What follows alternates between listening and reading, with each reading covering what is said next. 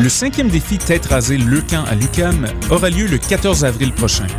L'objectif Faire un geste de solidarité envers les personnes atteintes de cancer et ramasser le plus d'argent possible pour aider les familles dont un enfant a le cancer. Le défi est ouvert à toute la communauté de l'UCAM, enseignants, employés et bien sûr étudiants. Pour relever le défi ou encourager les braves qui se feront faire un new look, rendez-vous au www.têterasée.com. Le défi Tête rasée à l'UCAM est organisé par le syndicat des employés de soutien en collaboration avec le service des communications et choc.ca. Vous mangez votre steak rosé avec un bon rouge californien. Quand la vie vous coûte cher, vous riez jaune. Au travail, vous envoyez des vertes et des pommures. Vous rêvez d'un voyage aux îles turquoises et vous êtes un vrai cordon bleu. Ne vous contentez pas du noir et blanc quand vient le temps de vous informer. Exigez la couleur d'aujourd'hui, la vitalité du 24 heures. Des chroniqueurs branchés, des idées rafraîchissantes et toute l'information quotidienne chaque matin de la semaine. Le 24 heures, la couleur d'aujourd'hui. Vous écoutez Choc pour sortir des ondes.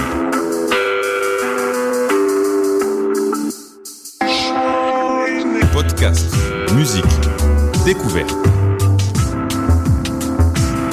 Sur choc.ca.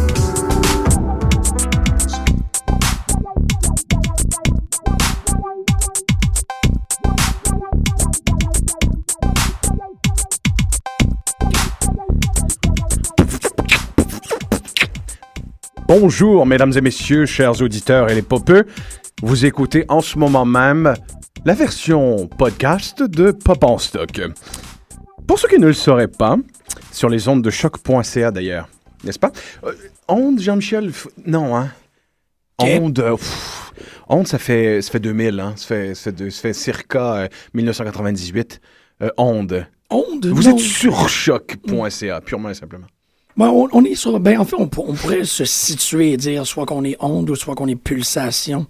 On serait sur les pulsations de choc. Point FM. God damn. Hein, si on veut y aller Vous avec écoutez les- les pulsations de choc.ca. D'accord, ce sera pulsation from now on. Ouais. Donc, euh, pour ceux qui ne le sauraient pas, Pop en stock, c'est l'extension de la revue numérique portant le même nom, unique en son genre sur les internets francophones. C'est un ouvroir de théorie culturelle et un espace de vulgarisation pour les études les plus pointues portant sur la pop, tout domaine de fiction populaire contemporaine confondu cinéma, bande dessinée, cyberculture, télévision, de plus en plus. D'ailleurs, je me dois de dire, de plus en plus.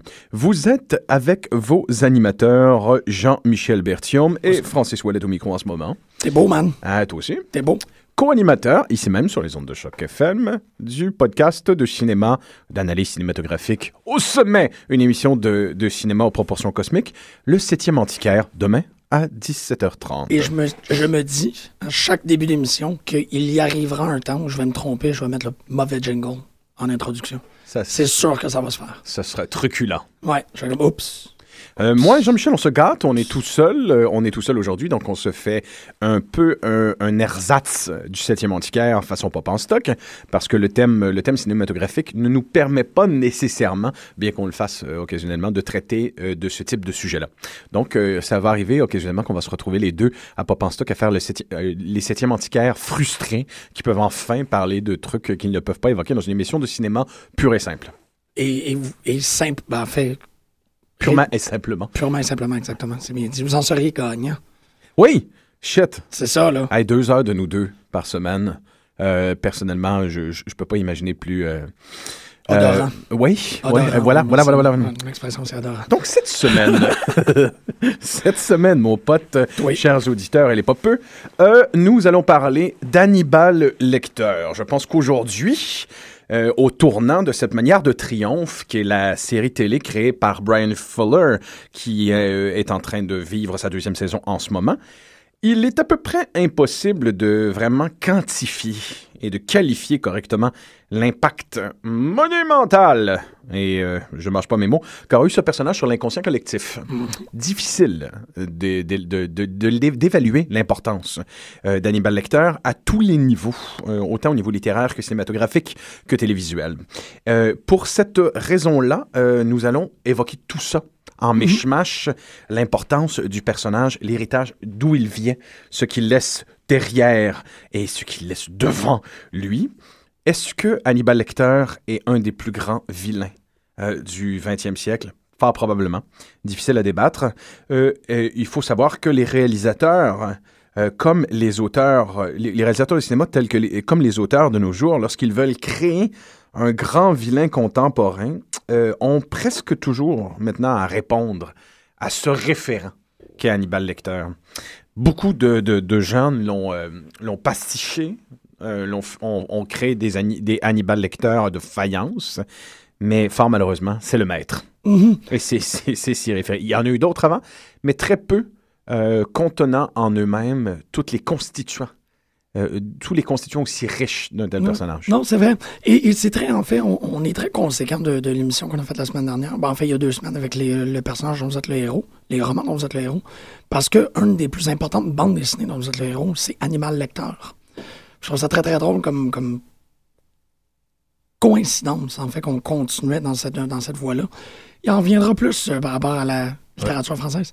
Ah oui. Animal Lecteur. Ah oui, oui. Oui, non. Oui, tout à fait. D'accord. Pas familier? Oui, non. Ah, Non, ok, non. ok. Ok, ben oui, Animal Lecteur. Animal lecteur. D'accord. Euh, donc, euh, Jean-Michel a une lecture à nous faire Oui. pour euh, évoquer ce qui, selon l'auteur Thomas Harris, est la genèse, la véritable genèse, la véritable inspiration derrière, derrière Hannibal Lecter. Ben en fait, non, c'est pas, c'est pas l'opinion de Thomas Harris, c'est une opinion qui s'est forgée euh, suite à une petite histoire concernant le mutisme unilatéral de la part de Thomas Harris face aux, aux, euh, aux Aux journalistes. entrevues, ouais. En fait, euh, Thomas Harris, à la manière de, de Salinger, euh, Pynchon et Duchamp, ne répond plus aux entrevues et euh, décide, en fait, tout, tout le monde qui le, qui, qui le suscite pour le rencontrer, pour, euh, si on peut dire, pick his brain par rapport à sa création, il décide de renvoyer une variation très simple du « je préfère laisser mes livres parler pour eux-mêmes ».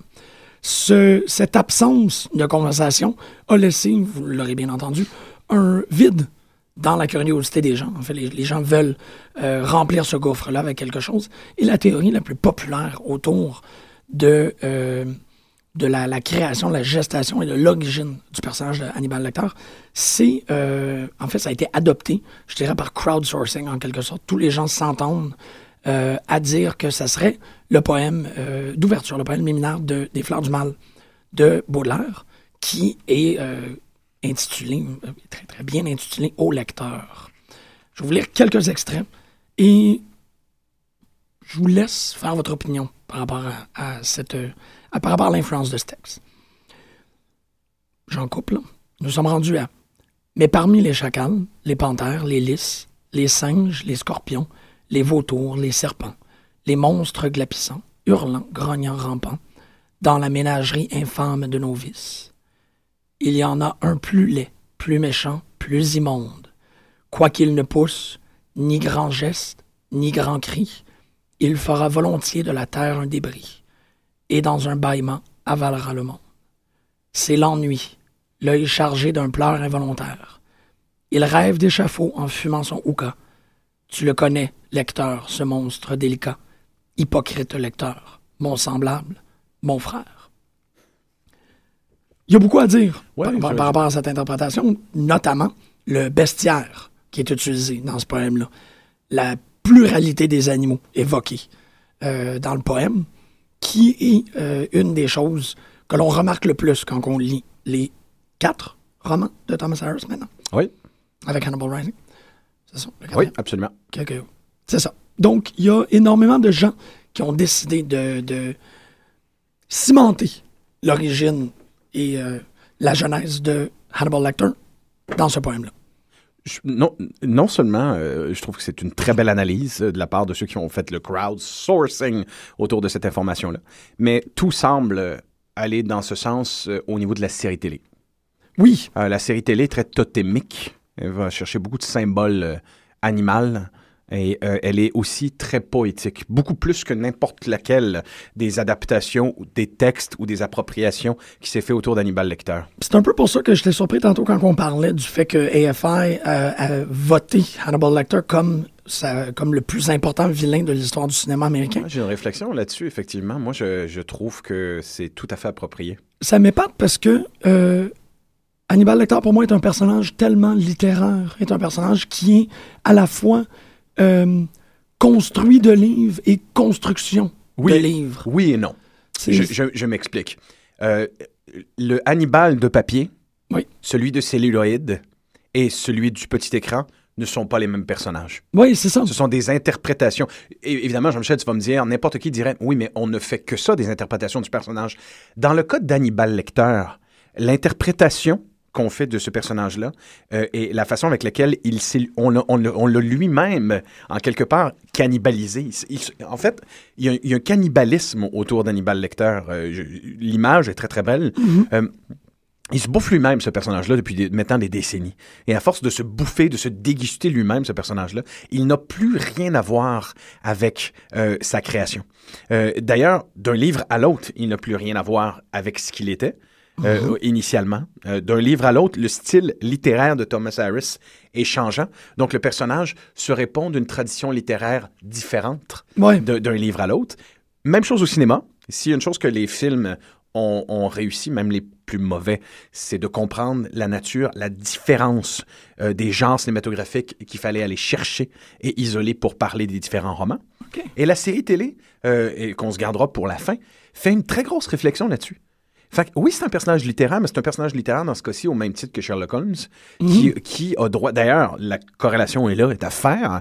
Euh, c'est un personnage littéraire qui était fait pour exister dans un autre média. D'ailleurs, euh, il faut comprendre aussi que euh, dès Hannibal, Thomas Harris l'écrit comme tel. Il l'écrit en sachant très très bien. Euh, D'ailleurs, euh, les deux romans qui suivront, Hannibal et Hannibal Rising, qui est à la fois le dernier, euh, la dernière histoire et un antépisode, ces deux, ces deux romans-là sont écrits avec une conscience aiguë de la possibilité d'adaptation cinématographique. Ouais, il faudrait pas brouiller trop les cartes de la temporalité. Je suis pas 100% certain par rapport à ça.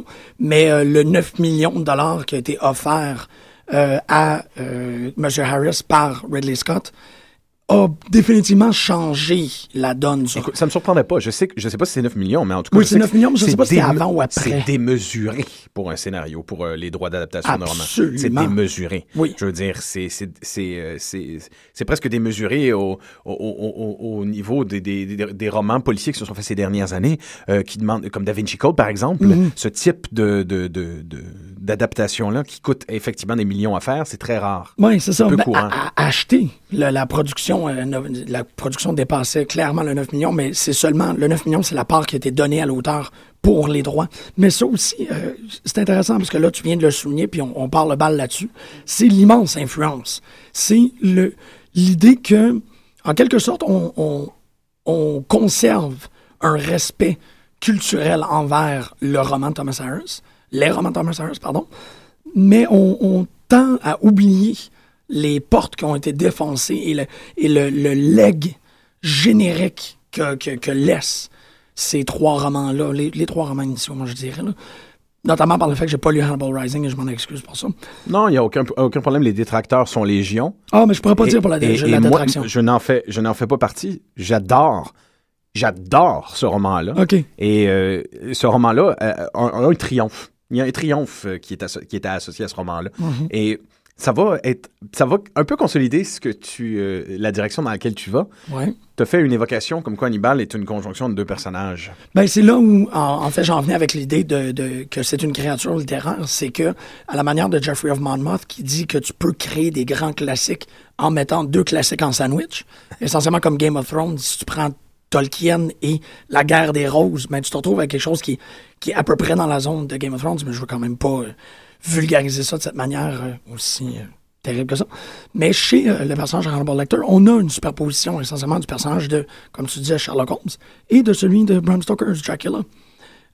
On peut quasiment voir le, le, métissage génétique et la, la, la fermentation de, ce, de cette créature-là qui sort d'un pod. En fait, puis là, je prends l'image du pod de, de, The Fly. Mais si tu mettais vraiment Dracula d'un côté, et Sherlock Holmes de l'autre, et tu t'en sortais avec une tierce créature, ça serait essentiellement Hannibal Lecter. Tu aurais une personne qui, euh, qui, qui, qui, ben, qui est un, un important vilain, qui a très peu de considération pour les codes éthiques de, mortels, si je peux dire. Euh, c'est aussi un mangeur de chair, comme Dracula le serait. C'est un grand observateur du cygne, comme Holmes Lee. Euh, c'est un, un être qui est totalement euh, assujetti à ses pulsions. Dracula autant que, que, Sherlock Holmes. Et c'est des êtres qui sont pas complets. C'est quand même très... Euh, ça, fonctionne de cette manière-là. J'aime beaucoup cette idée-là. C'est pour ça que je pousse beaucoup dans l'idée que, pour moi, euh, euh, l'acteur est un personnage littéraire, est un personnage de et le point focal de mille et une influences littéraires. C'est immense. De mille et une influences littéraires, par la suite de mille et de mille et une influences euh, cinématographiques. Ensuite, c'est ça. Ça, c'est là-dessus que je suis curieux de t'entendre euh, extrapoler. Mais c'est là, là Jean-Michel, la notion de cannibalisme dont je parlais tantôt qui vient. Je, je, m'explique en fait, c'est que les premiers romans sont des romans policiers, euh, tout ce qu'on plus classique, quoique très efficace dans leur structure. Euh, c'est d'un type de roman policier qui, euh, évidemment, il y avait déjà eu des enquêtes policières avec des tueurs en série en littérature avant, mais euh, très peu allant à, la fine fleur de, du profiling. Et même, le, oui, oui, on est, on est, dans les années 70. Il faut comprendre que le personnage qui revient dans la, dans la saga littéraire de Thomas Harris, Jack Crawford, qui, mhm. est le chef du FBI, quelque part, euh, est inspiré d'un véritable agent du FBI qui fut le père du profiling moderne. Mhm. Un des premiers écrivains d'ouvrages théoriques oui, absolument. sur le profiling. Mindhunters. Oui, exactement. et, et ce, qui, est de fascinant avec cet homme-là, euh, c'est qu'il a justement fait son savoir de profiler en interrogeant des tueurs en série euh, euh, importants qui sont, qui, qui, sont reconnus et qui sont connus dans la culture, mm. si je puis dire. Le, probablement que le plus important euh, de ces tueurs en série, c'est Edmund Kemper le troisième.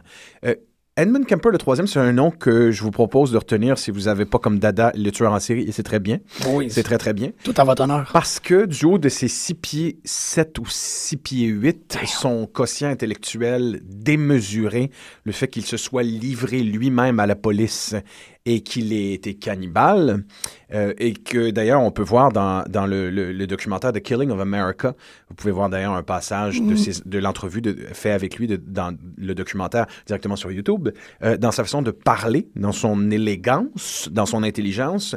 Euh, il y a quelque chose d'Edmund Kemper, le troisième, qui a définitivement marqué son époque et qui a assurément marqué Thomas Harris.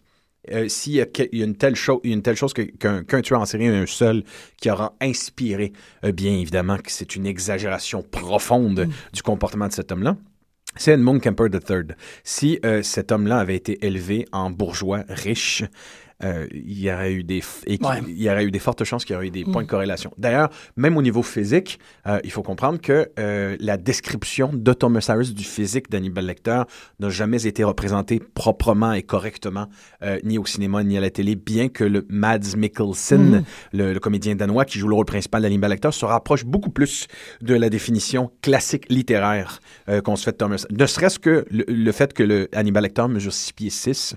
Il est pas petit. C'est un géant OK. Moi, j'avais des impressions de, lecture à l'époque que euh, on avait servi à l'acteur essentiellement la même chose qu'on avait servi à James Bond. C'est l'impact, c'est l'impact de, de, la légende qu'a créé Anthony Hopkins. Ah non, mais moi, je le voyais vraiment comme le pingouin, en fait, on, on, ah le, décrit dans des petites il est décrit, il est décrit pesant 220 livres et mesurant 6 pieds 5 avec euh, une, une, une, poigne d'acier. Si, il, fallait seulement qu'Hannibal Lecter pose la main sur toi, il n'y a, plus, a plus aucune façon de, de départir de lui. Euh, physiquement, il y a plein de choses qui n'ont jamais été récupérées. Par, exemple, le fait euh, qu'il a six doigts dans une main, ben effectivement. Et qu'il y, a un nom pour ça, en fait. Je suis allé le chercher, j'étais tellement content. Merde, je trouve. Ah, c'est un polydactyle. C'est un polydactyle. C'est un polydactyle, effectivement. Mais parce que son, six, son sixième doigt est fonctionnel. Ça aussi, c'est un détail qui est très intéressant. Puis en fait, en réécoutant la télésérie, je me à croire qu'on voit pas ces deux mains. C'est possible. J'en ai jamais fait l'observation, en fait. Parce qu'il devrait avoir un sixième doigt fonctionnel sur la main droite. Oui, De et, vrai. euh, et il y a quelque chose aussi euh, qui a été évoqué euh, dans le premier roman, c'est-à-dire Red Dragon. Mm-hmm. Pour ceux qui ne savent pas, Red Dragon, Silence, Silence of the Lambs, Hannibal and Hannibal, Hannibal Rising, c'est que les yeux d'Hannibal Lecter sont, sont, une malformation, une déformation génétique. Mm-hmm. Ils sont marrons avec un, un- une, une- un iris rouge. Donc, par exemple, si vous prenez le poster original d'Hannibal, les, les yeux rouges où Ouais. il a l'air possédé du démon, ben en fait non, c'est vraiment le type de regard qu'il devrait avoir. euh, devrait avoir. Le film qui a mieux réussi ça, étrangement, c'est probablement le pire film de toute la trilogie. C'est évidemment, euh, si on peut appeler ça une trilogie, parce qu'il y en a quand même, il y a quand même une préquelle, c'est le remake de Manhunter, film des années 70 de Michael Mann, fait par Brett the Rat Ratner, euh, Red Dragon. Mhm. Au niveau du regard, pendant quelques, pendant quelques scènes, le regard d'Hannibal Lecter a précisément euh, cette luminosité, cette couleur, cette couleur qu'il devrait avoir dans les romans. OK, je me souviens pas. J'ai vraiment euh, effectué un bel effacement de Red Dragon. Fait que moi, tu vois, Au profit de Manhunter, je veux dire. Oui, ben, je pense qu'on est, c'est- un peu normal qu'on l'ait, qu'on l'ait tous fait, euh, qu'on l'ait tous fait. Euh, pour ceux qui ne le savent pas, euh, c'est, c'est tout de suite important à mentionner. Hannibal Lecter a existé au cinéma bien avant l'interprétation d'Anthony Hopkins dans le film de Michael Mann qui s'appelle Manhunter, qui est une adaptation extrêmement fidèle euh, du roman Red Dragon, justement. Et Oui. en faisant la recherche pour l'émission, j'ai appris que même Thomas Harris a été adapté avant par John Frankenheimer en 1977 dans un film qui s'appelait Black Sunday. Oui, absolument. Et euh, donc, ce premier film euh, mettant en scène Hannibal Lecter était joué par Brian Cox. Et euh, le niveau de jeu n'est pas tout à fait le même. Il y a quelque chose d'animal, d'arrogant et de volontiers humoristique dans la façon avec laquelle provoque la façon avec laquelle Hannibal Lecter provoque l'agent Will Graham qui deviendra le premier le premier héros de cette saga et qui est en ce moment le héros de la série télé. Humoristique de manière, essentiellement, il faut que vous vous imaginez un chat qui est en train de jouer avec une souris. là. Oui, C'est exactement. pas, euh, c'est pas qu'il se fout de sa gueule tarte à la crème style. C'est vraiment un, Il y a- un mais- jeu sadique, un jeu... euh, Mais il y a quand même quelque chose de beaucoup plus appuyé dans son jeu à Brian Cox, dans sa façon de bouger physiquement, euh, d'être euh, nonchalant. Euh, on- il y a- c'est difficile de croire que cet Hannibal Lecter-là a tout le raffinement que le personnage va se voir ajouter après les décennies et de film en film Ouais. et de roman en roman. Je pense que même Thomas Harris s'est pris au jeu de, de, de la fascination qu'a exercé euh, Hannibal Lecter. Je- en littérature, on a, on, on a un, un phénomène en tout point qui est celui-là, euh, c'est-à-dire c'est la, créa- la création du personnage de Pinhead dans Hellraiser. D'ailleurs, un personnage qui vit essentiellement le même type de tension sexuelle et d'antagonisme avec le personnage féminin. Euh, le, pe- le personnage de Clarice Starling dans Silence of the Lambs, euh, le, le- le personnage de Kirsty Cotton dans Hellraiser a, le même, a, la, a la même charge de fascination pour, euh, euh, pour Pinhead, tout en, évi- évidemment, en, en, en- en étant effrayé. Il y a même la- le même type de scène. Il y a une scène dans le deuxième film où un effleurement des doigts entre les deux leur donne le seul et unique contact physique euh, qu'ils ont et on devine quelque chose comme une fascination, une tendresse entre les deux. Ouais, il y a une transfusion qui se fait par rapport aux deux personnages. Tu as Oui. raison, il y a une symbiose qui s'opère. Et bon, on- on- jusqu'à la conclusion de Hannibal, où l'union, si on peut dire, est Et total? sacralisée. Et d'ailleurs, euh, dans les bandes dessinées d'Hellraiser en ce moment, il se passe exactement la même chose. Euh, à aller trop loin, euh, à, à être à proximité euh, du monstre qui est Hannibal, on finit par le devenir un peu la fameuse abysse. Ce qui devient très intéressant avec le personnage comme Pinhead, c'est qu'il n'appartient plus du tout à l'auteur. Non. Ben, comme comme c'est les- le cas avec énormément de créatures, créations, pardon. Oui, mais il y a De des la- auteurs qui peuvent se permettre de désavouer et de s'en foutre, comme dans l'an 40, alors que d'autres auteurs, c'est le cas de Clive Barker, c'est le cas aussi de Thomas Harris, qui ont décidé de récupérer et d'accepter ce que les gens ont décidé d'attribuer au personnage. Ouais. C'est pour ça que je dis qu'il y a une forme de cannibalisme. Je veux dire, on a deux romans. On a deux romans où le personnage est incarcéré, où il n'a pas la possibilité d'action. Et c'est la suggestion euh, et quelques informations qui sont disséminées à gauche à droite qui nous permettent de trouver ce personnage-là aussi séduisant que terrorisant. C'est ça, c'est un personnage d'une fascination inouïe parce que dans Red Dragon, il apparaît euh, trois chapitres. Oui, Et il, euh, re- il revient pour l'instant de une lettre vers la fin. Absolument. Donc, Euh, ce n'est que de la suggestion. Exactement.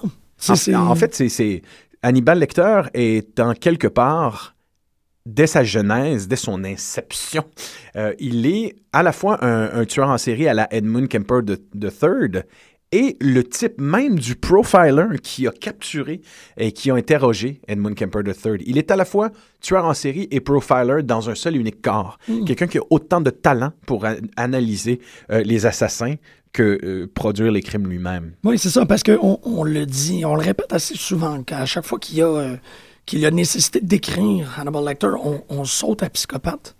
Mais il y a toujours un personnage qui est là pour dire non, il y a quelque chose de plus qu'un psychopathe chez Hannibal Lecter, c'est un monstre. Et ça, c'est, c'est, c'est criant par rapport au Tout, tout dit que c'est une, une anomalie génétique. En fait, euh, pour toute la fascination pour l'art classique qu'Hannibal a, donc qui est celle de l'auteur, qui est celle de Thomas Harris, le fait qu'il ait six doigts devient particulièrement intéressant parce qu'en peinture classique, c'était le genre d'accident volontaire qu'un peintre faisait pour ne pas euh, pour, pour- pas que la perfection de la pièce d'art euh, puisse euh, être un affront à Dieu. Mhm, ouais. Donc, ici, c'est comme si Hannibal Lecter est une fabuleuse création dans laquelle il s'est glissé une erreur. Ouais, oui, ou une culmination d'erreur. Oui. C'est le 0.00000000001% de la population. L'impossible devenu possible. Oui, ce Qui a- devient cet homme qui marche sur la ligne de la, de la de, de, de sane and insane. C'est, un- Ce qu'ils appellent, euh, ce qu'ils appellent en profiling, pour catégoriser les tueurs en série, the bad seed theory, c'est cette catégorie miscellaneous qui échappe encore Ouais. à la psychologie moderne euh, et la psychiatrie moderne pour expliquer certaines actions de tueurs. il est inexistable, inexistant, mais statistiquement possible. Voilà. comme quelqu'un qui aurait, comme tu dis, les yeux rouges, un doigt de plus, euh, un, euh, en fait, un odorat tellement développé qu'il est capable de, de- d'identifier des band-aids. En fait, euh, il y a une scène dans the Lambs, dans, le- dans le livre où Clarice vient le voir et il sent l'antiseptique qui est mis sur le diachylon qui est sous sa, sur sa peau, sous sa chemise. Ça, c'est, cet, cet odorat-là, c'est un, c'est un attribut que l'on a conservé tout le long. Et même qu'on l'a tellement conservé qu'on a, qu'on a conservé la citation principale. En quoi est-ce que Hannibal Lecter est capable de reconnaître Will Graham n'importe où because he's wearing the cheap- same atrocious aftershave. Oui. Absolument. Ça aussi, il y a, y a- y a de ces... imp- Moi, il y a la potentialité de l'impossible. Un homme qui n'est pas un homme, qui est un monstre. Absolument. Et au début, dans les, les deux premiers romans, on nous suggère un raffinement, la pointe de l'iceberg de son raffinement. On sait cependant qu'il est cannibale, c'est mentionné. Euh, sachons, sachez que dans euh, les trois premiers films, il n'y a pas de scène où Hannibal Lecter consomme de la chair humaine. Il n'y en a pas dans les romans. Il y a des moments, il y a des moments dans les films qui suggèrent sa consommation, mais le fait d'être un cannibale qui cuisine, c'est dit, ce n'est pas montré. Euh, on va voir une première consommation de chair humaine véritable dans Hannibal Rising. C'est un peu nécessaire. Ah oui. C'est important de mentionner ça au- autant au niveau des romans que des films, avec ce qui va suivre au niveau de la série télé. Très important, en fait. Euh, L'époque, nous, nous avons Ouais. évolué dans notre façon de montrer les tueurs en série. Gros guillemets. Oui, euh, voilà. Fallait quand même. Ouais, tout à fait. On à radio, il faut le dire. Mais, Au euh, moment où sort Hannibal, le roman, et subséquemment son adaptation cinématographique, Mhm. euh, Hannibal appartient désormais au grand guignolesque. Euh, il est en tout point ce type de monstre cinématographique qui doit compétitionner avec les slashers et il est le slasher le plus élégant de sa génération. De ce fait, Ridley Scott fera un film qui est un giallo, qui fait euh, largement référence à l'horreur italien. Et il y a une belle citation de, Simone Weil là-dessus par rapport à la, la moralité de la littérature où elle dit Dans la fiction, il n'y a pas de pesanteur, mais un vide. Il n'y a pas de limite, mais un débordement, une démesure. Le divertissement est un mal fictif. Ce mal fictif est merveilleux, nouveau, surprenant, tandis que le mal authentique est ennuyeux. L'homme veut justement fuir l'ennui. Par opposition, le bien fictif est considéré comme ennuyeux. Les œuvres de premier ordre dévisagent le mal fictif et le montrent, et, mon- et montrent sa vraie nature, car c'est le mal qui est désertique, morne, monotone et ennuyeux. Fait qu'il y a cette idée-là, j'ai- j'aime beaucoup que tu dis que c'est relégué au carnavalesque, parce que il y a ce, ce- cette, ce renversement entre le mal ennuyeux et le bien ennuyeux qui se fait. Absolument. C'est comme si, euh, chez ces personnages, dans les actions qu'ils posent, il y a une liberté d'ordre culturel. Oui. Euh, qui a finalement une célébration de ce qu'il y a de plus tortueux et de transgressif dans la créativité et l'imagination. Oui. Mais c'est de dire, voilà un personnage comme Hannibal est le pinacle même de l'évolution. C'est ce qui était peurant autour d'un personnage comme Hannibal et qui est fascinant, c'est qu'on nous le présente comme un vilain, mais on nous le présente comme un vilain qui, au final, va consommer de la chair humaine purement et simplement parce qu'il est il est en quelque part un mutant ou la prochaine étape de l'évolution humaine. Et ce qu'il consomme, en tout, ce qu'il consomme, les êtres humains qu'il consomme, sont pour lui en tout point des animaux. On remarquera que la plupart du temps, quand Hannibal Lecter mange quelqu'un, c'est pas juste comme un guerrier qui s'approprie euh, évidemment euh, l'essence de sa victime. Loin de là, c'est quelqu'un qui mange quelqu'un parce qu'il le considère comme de la viande ou comme un individu inférieur. Donc, comme un animal qui mérite d'être dépecé et d'être mangé. Oui, et comme Charlie Day le dit dans It's Always Sunny in Philadelphia, human meat is the best meat. Oh, c'est bien connu. C'est tout. Euh, et là, t'as the hunger parce que t'en veux toujours plus. Une fois que t'as mangé un humain, ben, il n'y a pas de manges. viande de remplacement. Il faut que tu continues. C'est essentiellement ça. la- la- le triste destin de Hannibal Lecter, c'est qu'il doit tuer pour manger, pour tuer, pour manger. Puis je me retrouve beaucoup à faire cette, euh, cette joke-là récemment. C'est drôle. À partir euh, du moment où, pour des raisons qui sont associées à, à la bancalité, on, on- on- Hannibal Rising est considéré comme une volonté bancale de, de créer une origine à Hannibal Lecter, une origine qu'il ne fallait pas créer, qu'il fallait laisser en filigrane ou en suspens.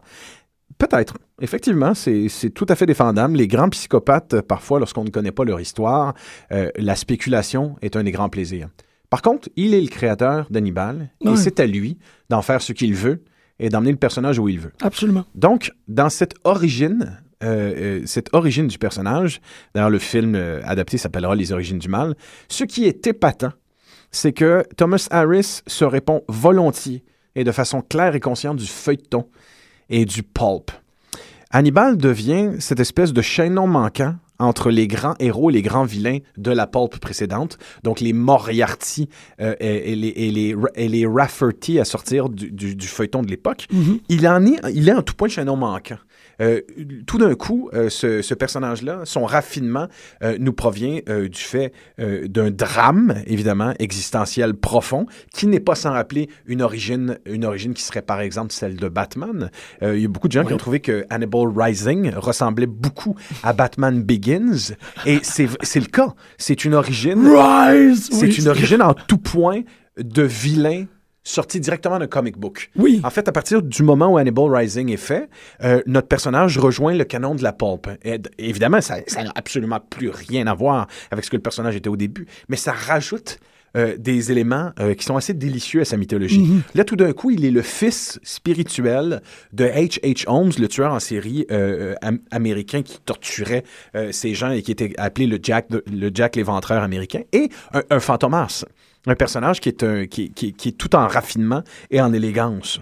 Je pense qu'une des choses qui inquiétait les plus, les plus les gens par rapport à ce récit, ce récit, d'origine-là, c'est euh, l'impression qu'on peut expliquer la création d'un personnage comme Hannibal.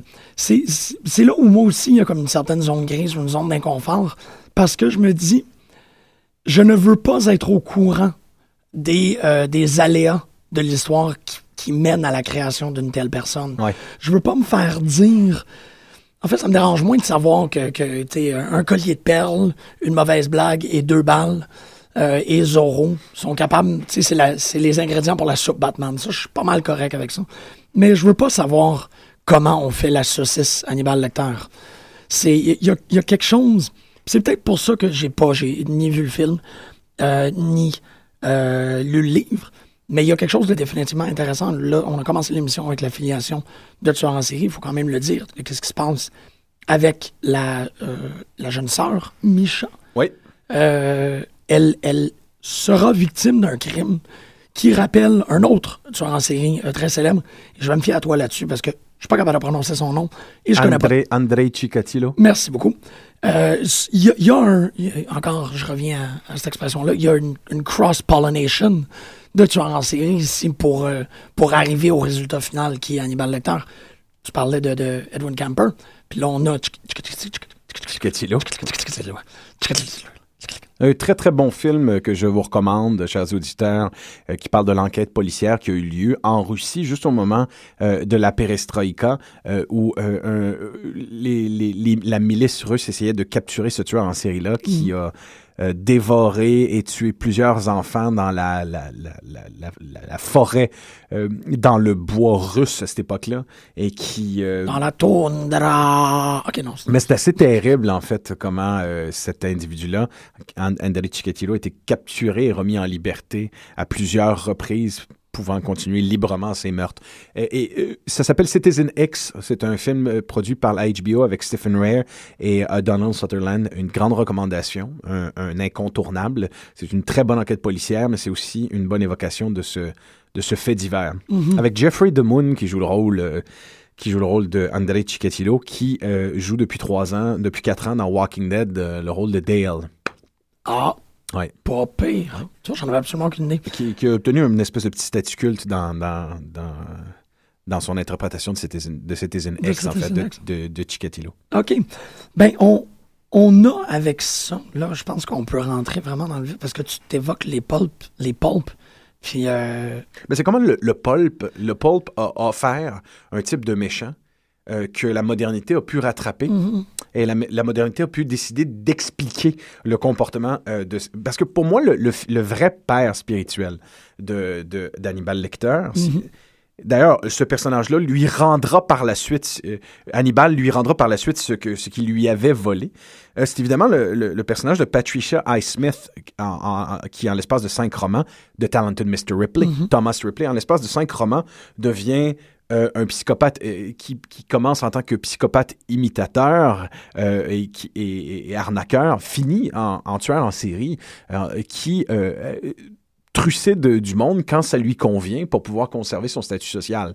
Euh, je pense que c'était un des premiers exemples euh, dans une série policière où le personnage prend de plus en plus de raffinement, d'élégance et, et d'importance de livre en livre. Mais ce qui devient intéressant, et là où les deux se retrouvent, ben, ils sont en quelque part le pinacle. Évidemment, euh, Ripley est américain, mais il vit en France et il se répond d'un certain raffinement européen. Il a soif d'un raffinement européen et c'est une des raisons pour laquelle on se moque de lui au début. Mais on ne se moquera pas de lui très très longtemps parce que le personnage va, va à, à l'ins- à l'instar d'Hannibal Lecter, avoir le même côté complètement amoral tout en étant suave.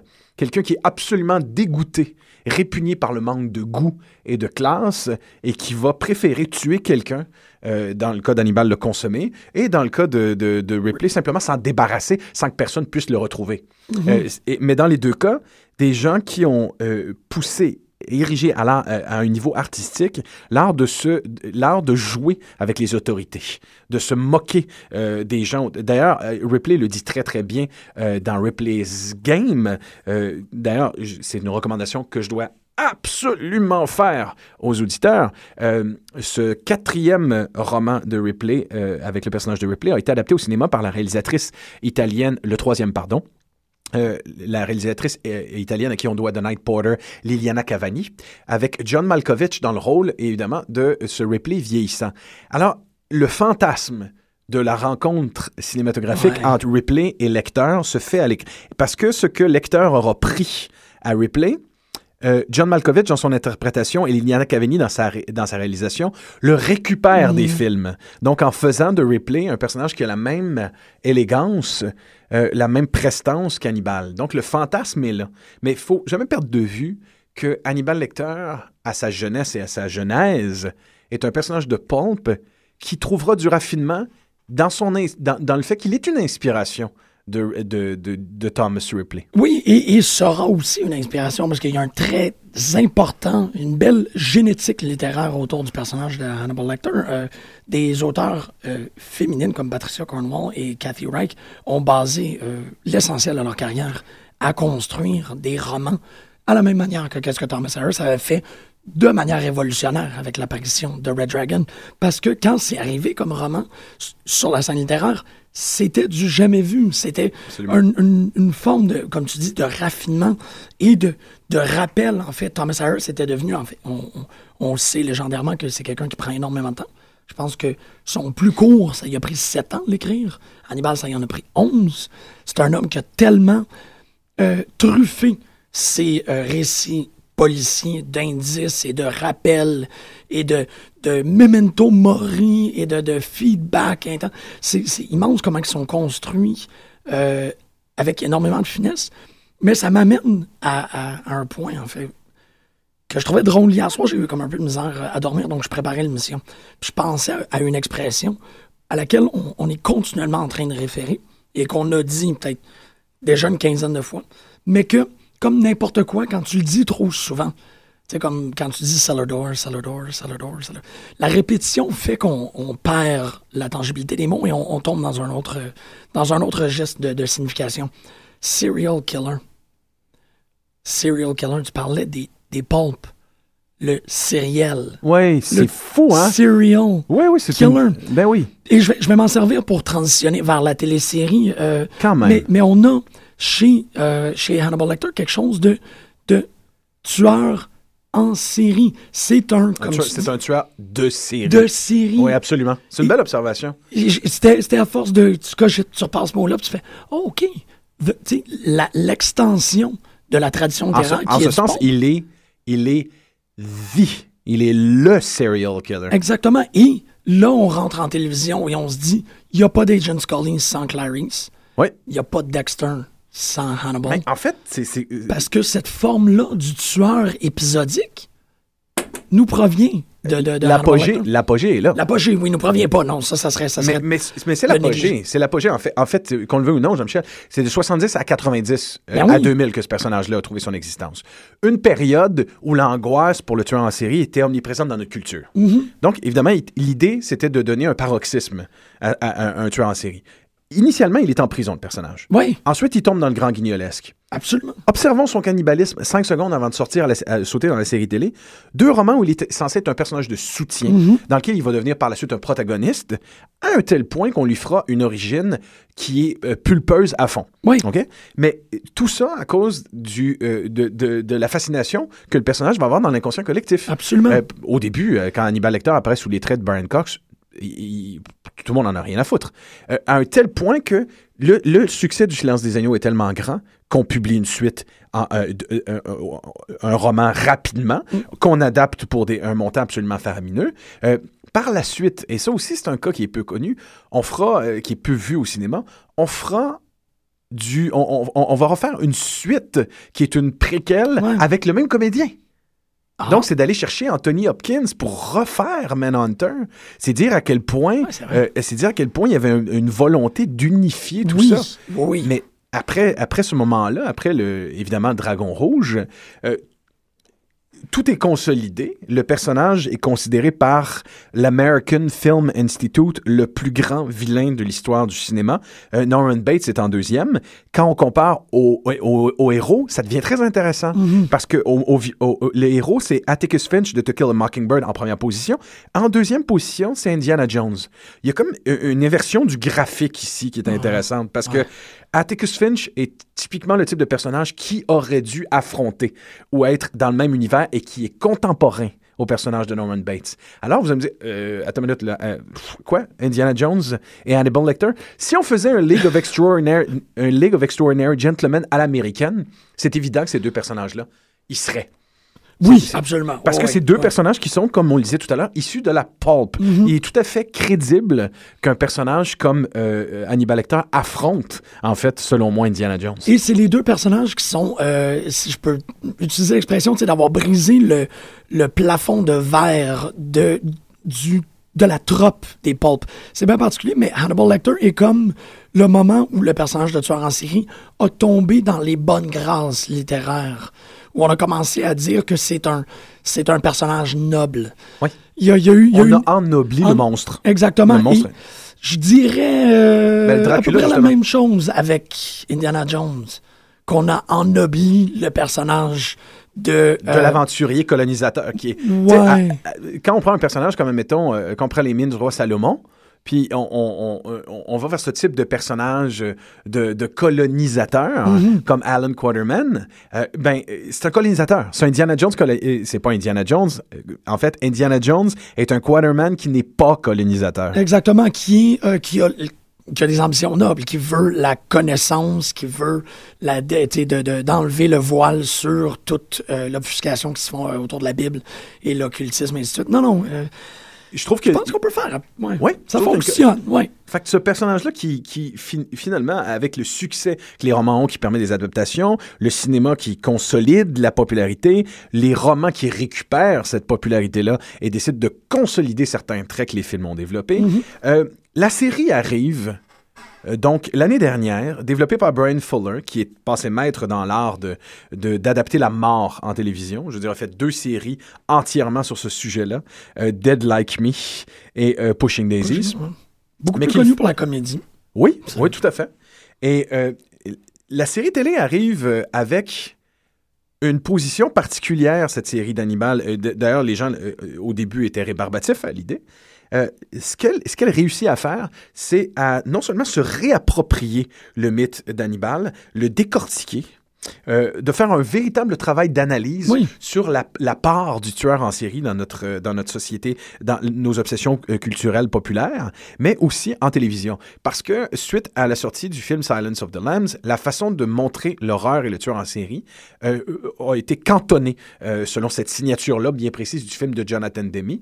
Les séries télévisuelles qui suivront par la suite s'en répondront dans un certain look. Du coup, évidemment, il y a eu Seven par la Ah oui. suite, mais X-Files et par extension la série Millennium, toutes les deux créées par Chris Carter, lorsqu'elles traiteront le sujet du tueur en série, c'est toujours avec cette pointe de fantastique presque héritée à Poe, où euh, on est généralement dans une ville qui, dans laquelle il pleut à Sio, avec des tueurs qui sont probablement habitués, habités de démons qu'on ne voit Mhm. pas, mais qui sont là. Donc, en faisant cette série-là, Brian Fuller arrive à faire une réflexion sur l'évolution du genre. Mhm, ouais. Donc, de se la poser la, la putain de question. Euh, ce tueur en série absolu qui est Hannibal Lecter, est-ce qu'il ne symbolise pas en quelque part près de 35 ans d'obsession télévisuelle, cinématographique et romanesque, donc finalement narrative, autour du tueur en série parfait? Ouais. Donc, de par son côté extrêmement euh, grand guignolesque, mais très pointu au niveau, au, au niveau, au niveau poétique. Les meurtres qui sont faits, particulièrement dans la deuxième saison de cette fabuleuse série, sont tellement poussés, exagérés, complexes, qu'ils sortent, ils sortent d'un comic book ou d'un, ou d'un bon roman de pulp. Mhm. Ça n'a aucun sens comment il n'est plus possible pour des tueurs en série de pouvoir faire des crimes qui sont aussi complexes que ceux-là. Mais en même temps, Ouais. on s'en, ré- on, on s'en réclame Mhm. On, on est conscient que, euh, que Hannibal Lecter est un surhomme. C'est officiel. Oui. C'est un surhomme euh, et, c'est un surhomme. Il- l'est, entre autres, parce qu'il est cannibale. Oui, mais c'est ça. Il, il est l'incroyable potentiel arrivé à réalisation. Il y a quelque chose qui est vraiment aussi euh, saillant par rapport à la télésérie, c'est qu'on on se sert du format comme laboratoire pour observation. Comme tu dis très bien, on fait une synthèse et on regarde le personnage d'Hannibal, mais on, on prend, euh, on, on prend l'entièreté de la création de Thomas Harris, parce qu'on n'est pas en train de véritablement adapter un chapitre ou un tel moment ou un tel extrait, chose qui, euh, Francis, tu m'apprenais, va arriver en temps et lieu. On va... Ben, c'est un peu, c'est un peu complexe, mais c'est qu'en fait, on considère que les quatre premières saisons d'Hannibal seront un peu ce- c'est une, une des lignes manquantes entre l'origine d'Hannibal Mhm. et le film Red Dragon. Nous regarderons quatre saisons, très fort probablement, où Hannibal Lecter sera en activité. Ouais. À partir de la cinquième saison, à partir de la, de la quatrième saison, nous serons de plein fouet dans une relecture et une réadaptation de Red Dragon. Ça me rassure, ça, parce que c'est ce que je voulais voir. Je voulais pas voir plus que quatre saisons de matériel original. Et euh, en termes de arc narratif, ça fonctionne très bien sur quatre Absolument. saisons, notamment au point où on est rendu maintenant. Quatrième saison sera Red Dragon, cinquième saison sera Silence of the Lambs, sixième et la sixième saison finale serait la suite d'Hannibal. Ah, moi, je suis pas correct avec ça, parce qu'il faut qu'il y ait... Ben, il faut... la- ah, de mon opinion personnelle, il faut que la télésérie sache se terminer. Il faut que Absolument. faut qu'elle soit responsable d'elle-même et, et s'arrête avant de plus rien avoir à dire. Mais en même temps, un peu comme je l'expliquais, les éléments qui sont présents dans les romans de, de, de Thomas Harris sont réutilisés dans la télésérie de manière à créer. C'est pour ça que j'utilise l'exemple du laboratoire, c'est que c'est pas un alternate timeline, comme on le verrait par exemple dans Star Trek. Ce n'est pas une réorganisation narrative, comme on verrait par exemple dans Under the Dome ou Walking Dead. Là, on a vraiment des choses qui arrivent concrètement à une autre époque et dans d'autres circonstances. En quelque Parce sorte, qu'on est effectivement au niveau du, du, du temps dans lequel, euh, dans lequel ces histoires-là ont lieu, ça ne fonctionne plus. non, c'est ça, c'est un le, exemple que- le timeline ne fonctionne plus. C'est un nouveau timeline, purement et simplement. mais ce n'est pas simplement ça. C'est pas un nouveau timeline. Non, mais c'est en tout point le type de refonte que l'on on va voir dans les grandes maisons d'édition de comic book. C'est Ouais. exactement la même approche.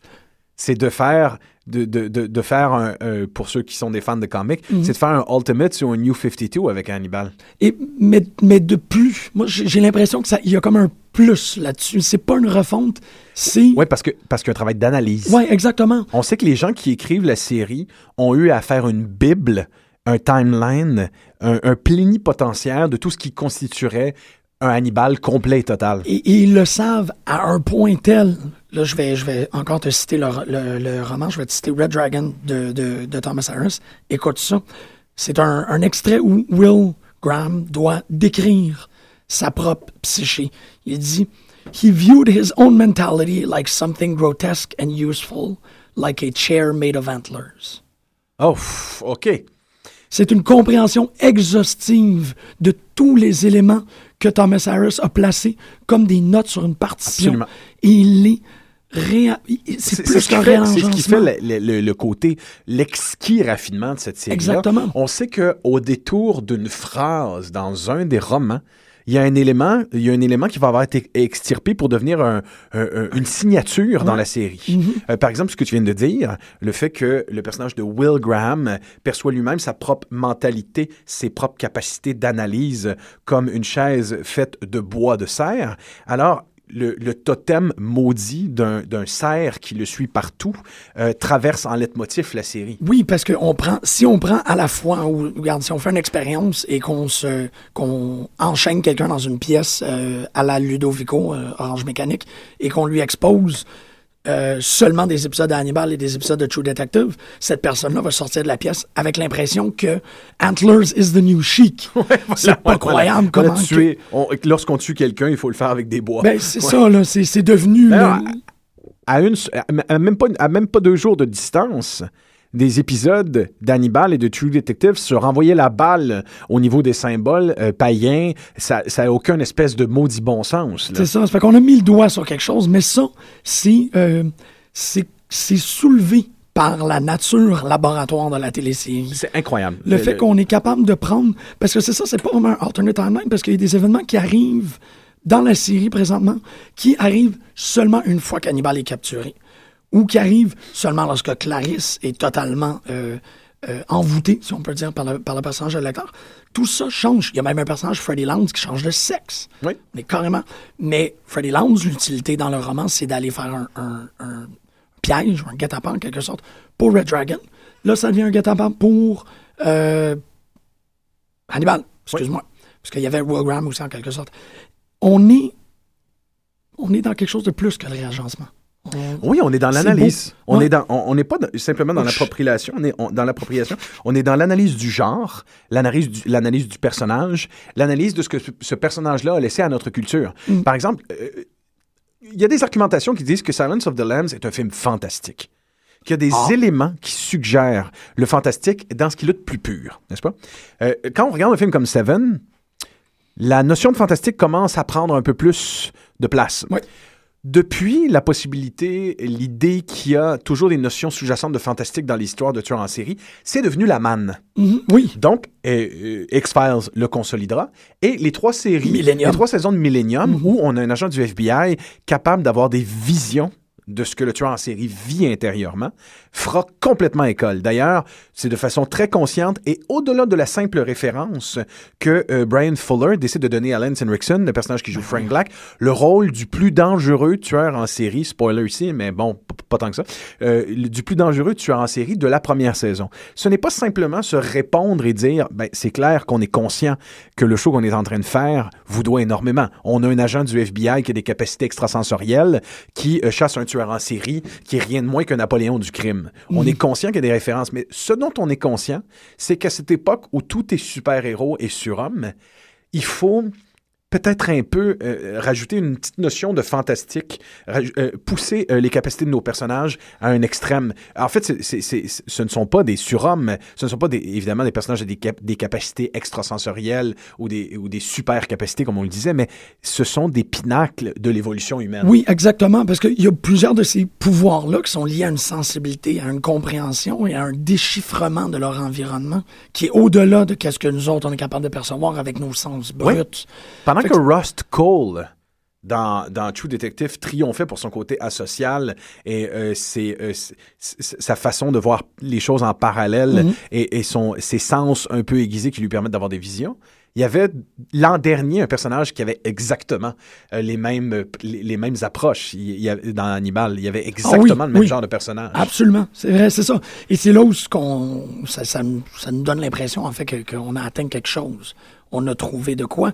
Et bon, moi, j'ai très, très hâte de voir Hannibal poignarder Will Graham avec le couteau à linoléum.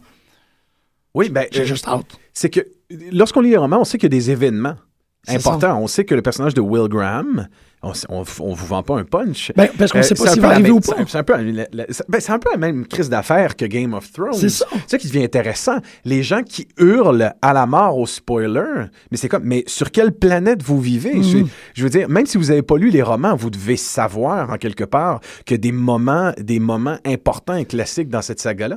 En fait, c'est c'est pas tant que les gens euh, ne savent pas que ça va se passer.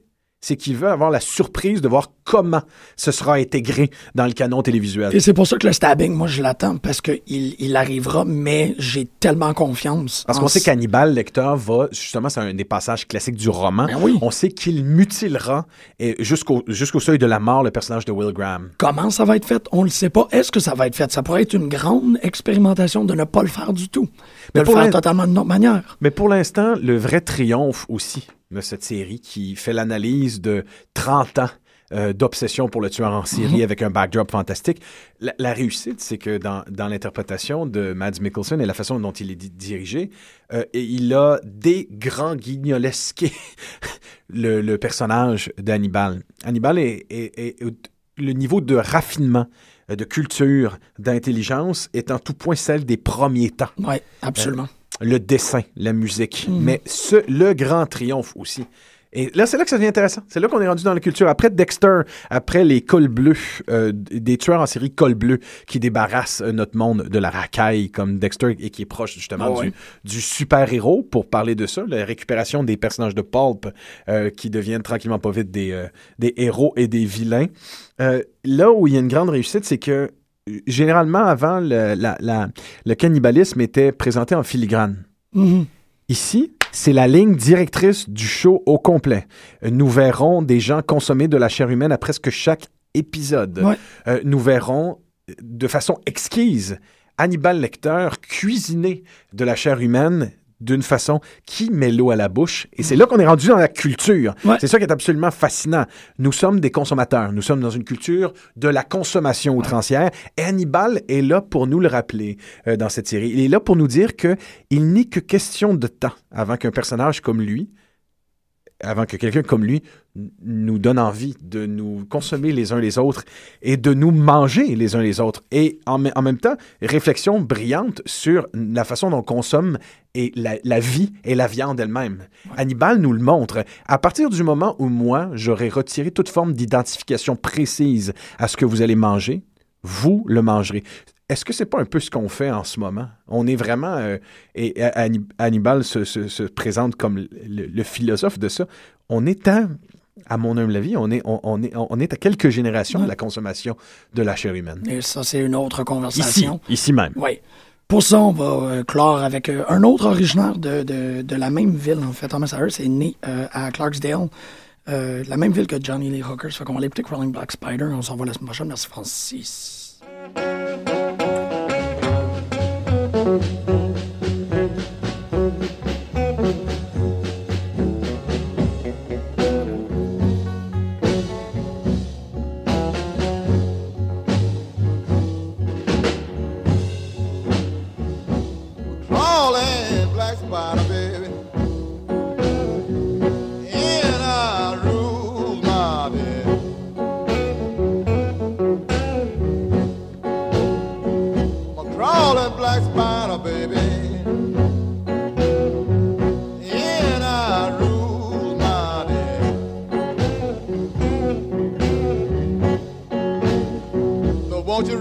amei.